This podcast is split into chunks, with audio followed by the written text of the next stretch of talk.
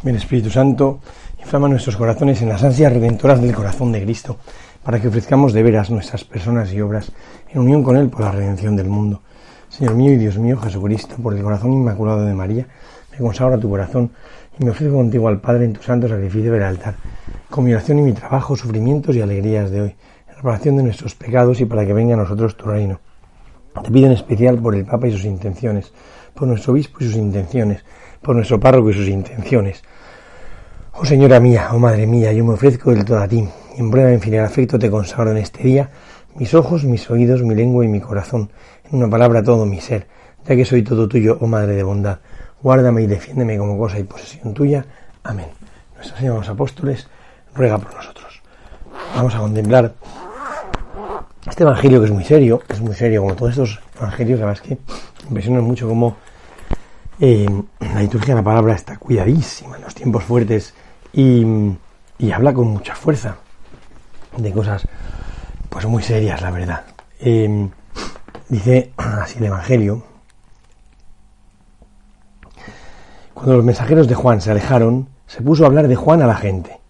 ¿Qué salisteis a ver en el desierto? ¿Una caña agitada por el viento? ¿Qué salisteis a ver si no? ¿Un hombre elegantemente vestido? No. Los que visten magníficamente y viven con molicie están en los palacios reales. Entonces, ¿qué salisteis a ver? Un profeta. Sí, os digo, y más que profeta. Este es de quien está escrito, y aquí que yo envío mi mensajero delante de ti, que preparará por delante de ti tu camino. Os digo, entre los nacidos de mujer no hay ninguno mayor que Juan. Sin embargo, el más pequeño en el reino de Dios es mayor que él. Todo el pueblo, que le escuchó, incluso los publicanos, reconocieron la justicia de Dios, haciéndose bautizar con el bautismo de Juan. Pero los fariseos y los legistas, al no aceptar el bautismo de él, frustraron el plan de Dios sobre ellos. bueno, es un evangelio muy fuerte, de estos muy bonitos, donde, donde Jesús muestra la terquedad del corazón del que no quiere convertirse.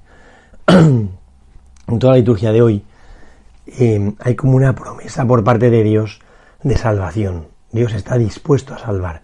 Dios viene a actuar en nuestra vida. Pero, pero hace falta que yo decida mm, dejarme convertir, ¿no? De hecho, es muy fuerte porque, porque mm, nuestra salvación es un empeño más de Dios que nuestro. Él nos ha creado para salvarnos. Él nos ha creado para compartir con nosotros su, su vida de amor. Ese es el único sentido de nuestra creación. Hemos sido creados porque Dios quería compartir con nosotros esa intimidad del amor. Y que esto se frustre hace que sea ridículo o sin sentido nuestra propia identidad, nuestro propio ser, ¿no? El caso es que eh, Jesús, una vez que se han ido ya los discípulos Juan Bautista, que preguntaban por el testimonio de Jesús, les dice, vamos a ver, ¿qué salisteis a ver cuando salisteis al desierto? aquí dice una primera cosa que es muy cierta, y es que eh, el acontecimiento Juan Bautista fue un acontecimiento social, es decir, no había nadie en Israel que no supiese de Juan Bautista. Había colas que bajaban desde Jerusalén al desierto para ser bautizadas por Juan Bautista. Fue un fenómeno religioso y social. Y bajaban de todo tipo de personas y de todo estamento, bajaban al desierto a ser bautizados por Juan. Con toda esa connotación que tiene irse al desierto, desde el Antiguo Testamento, donde los profetas Dios dice que va a llevar al desierto al pueblo porque es el lugar donde se recupera el amor, donde no hay eh, eh, distracciones, tentaciones de pensar en otras cosas, sino que uno está centrado en lo esencial. bueno, pues eh, viene a decir eso el, el Evangelio, ¿no? Y entonces dice, fue un fenómeno social. Todos lo conocisteis todos os dejasteis interpelar en un primer momento porque salisteis al desierto, ¿no? Pero dice que salisteis a ver en el desierto. O sea, reconoce que la gente salió al desierto.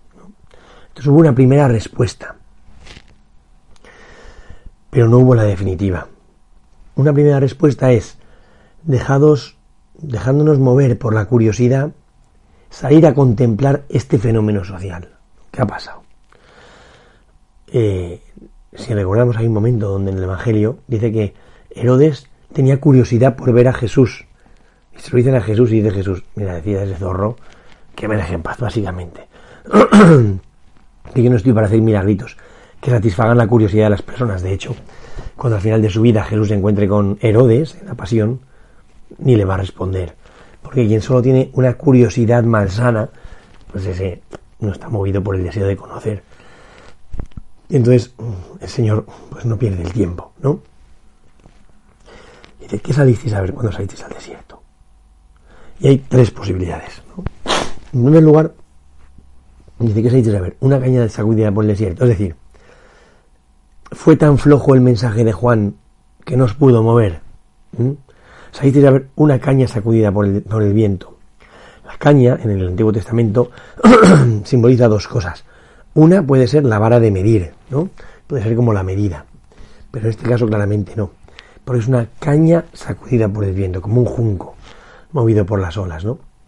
Entonces, implica más una, una caña, o sea, como un mensaje vacilante, un mensaje flojo, un mensaje eh, insulso, sin fuerza, que no es capaz de mover a las personas, ¿no?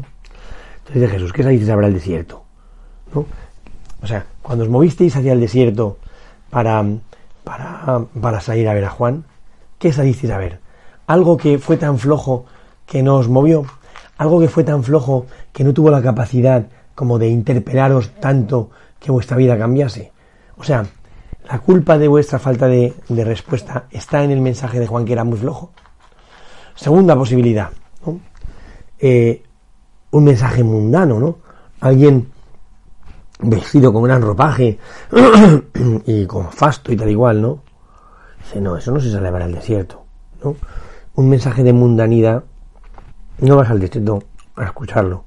Un mensaje de mundanidad lo escuchas desde tu sofá, Ojo con vivir la Navidad desde nuestro sofá. No puede ser.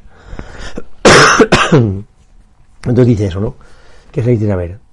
Un mensaje tan mundano que os dejó cómodamente en vuestra mediocridad, en vuestra mundanidad, ¿no? O sea, lo que viene a decir Jesús es, vuestra falta de respuesta fue culpa del mensaje que era flojo o era mundano. Y dice, no, ciertamente no. Porque los que habitan, los que viven con molicia y tal igual, habitan en los palacios reales. ¿eh? Y uno no va al desierto a buscar un mensaje de mundanidad, no, no tiene sentido. Al desierto se va a ir a lo esencial. Y entonces dice, ¿qué dice entonces? Un profeta. Un profeta. ¿Quién es un profeta? Un profeta es aquel que habla en nombre de Dios y que su mensaje tiene como dos, dos notas, ¿no? una denuncia, denuncia de una vida pecaminosa, de una vida floja, denuncia de mi vida que le falta respuesta, pero esa denuncia es por un anuncio, que es la segunda parte de, la predicación del profeta, un anuncio, es que anuncia una realidad nueva, es que nos trae un mensaje de parte de Dios. Y ese mensaje de parte de Dios exige una respuesta, ¿no? Es bonito esto, porque porque lo que dice el Señor es, bien, había, había un acontecimiento, os dejasteis llevar al desierto, es una primera respuesta, yo la llevaré al desierto y la verdad del corazón, decía el profeta Oseas, os dejasteis, ¿cómo no? Llevar al desierto, pero no respondisteis, ¿no? Entonces, esa falta de respuesta no podéis culpar ni al mensaje ni al mensajero. Ni es que el mensaje fuese mundano, ni que el mensajero fuese demasiado flojo porque Juan habló con mucha vehemencia, con mucha verdad y mucha fuerza, y el mensaje se las traía, porque decía la verdad, cantaba las verdades del barquero, ¿no? Entonces, el problema de la falta de respuesta no depende del mensajero, ni depende tampoco del mensaje. Entonces, ¿qué salisteis a ver? Un profeta, y dice, sí, el mensaje y el mensajero eran de profeta. Es decir, de una persona que habla en nombre de Dios y que anuncia una realidad nueva de parte de Dios, un contenido fuerte de parte de Dios, que zarandea la conciencia y que por tanto denuncia tu mediocridad y te exige una respuesta. ¿Eh? Eso es lo que dice. Eh, es esto, sí, un profeta. Dice, sí, os digo, y más que profeta. ¿Eh? Entonces, muestra que el acontecimiento social y religioso que había supuesto Juan Bautista, en el fondo cumplía eh, lo que había dicho ya Dios en la antigüedad, en el Antiguo Testamento, de que iba él a actuar definitivamente y que alguien prepararía ese camino de la actuación definitiva de Dios. y por eso dice, sí, os digo, y más que profeta. Em, eh, este es del que se dijo, y aquí que yo envío mi mensajero delante de ti, que preparará por delante tu camino. Ese texto, que es una cita claramente del Antiguo Testamento, cita claramente dos, dos eh, textos del Antiguo Testamento y a mí por lo menos me resuena un tercero. Un primer texto de cita es el último del capítulo de Malaquías, donde habla del día de Yahvé, el día del Señor, que, empieza diciendo precisamente, estoy aquí que yo envío mi mensajero delante de ti que preparará tu camino. Y que termina, y es la última frase del Antiguo Testamento, diciendo, mirad, envío a Elías para que prepare el camino delante de vosotros, ¿no? Pero empieza el capítulo 3 de Malaquías así. Yo envío mi mensajero delante de ti para que prepare el camino. Había que, disponer o posibilitar el encuentro entre Dios y nosotros. y para eso había que disponer el corazón de los hombres, como hacían los profetas, para coger el mensaje de Dios y hablar con fuerza de parte de Dios. Porque eso es lo que hace el profeta. ¿no? Envío mi mensajero delante de ti para que prepare el camino. ¿no? Y que envíe un mensajero eh, delante de ti que preparará por delante tu camino. Vale, que preparará, que trabajará, preparando tu camino, tu camino de vuelta y tu camino de, respuesta a Dios y de encuentro con Dios. Pero dice también, literalmente, claro, en castellano a veces no se entiende, pero en griego y en latín desde que sí, ¿no?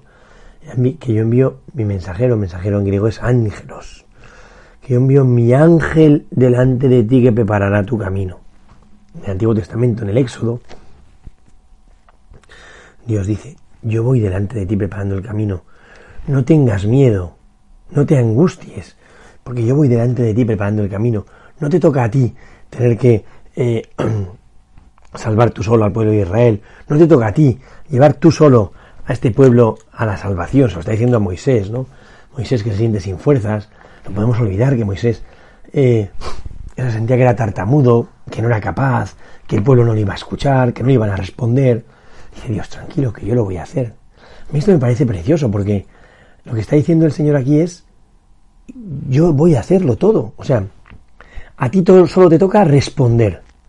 Pero lo voy a hacer yo todo, voy a preparar el camino, voy a hacer tu encuentro, voy a hacer todo yo. Tú déjate encontrar, déjate interpelar, Tú simplemente ponte, en camino, ponte en marcha, que lo demás lo hace Dios. Me parece impresionante que Dios nos diga que nuestra santidad, nuestra salvación y la obra de la redención es obra suya. Que a mí me toca solamente corresponder, ¿no? Lo voy a hacer yo. Dice, dice el Señor, ¿no? No te preocupes, que lo voy a hacer yo. Y, y luego a mí hay un tercer, un tercer texto que me resuena y me ayuda mucho, ¿no? Que es un texto también de, del profeta Isaías. Isaías 43, en el, en el, em, en el libro de la consagración, que dice, no lo notáis, ¿eh? no notáis, y aquí que yo voy a hacer algo nuevo, no lo notas, ¿no? Como que estamos asistiendo a la novedad, y es que la novedad es que no soy yo quien lo tengo que hacer, sino que es Dios quien me lo regala. ¿No? Y dice que aquí viene el drama. Lo hace todo Dios, fenomenal. Él lo ha hecho todo, fenomenal. Solo te toca cogerlo. Bueno, pues aún así hay gente que se queda fuera. Aún así hay gente que se queda fuera. Y este es el drama, ¿no?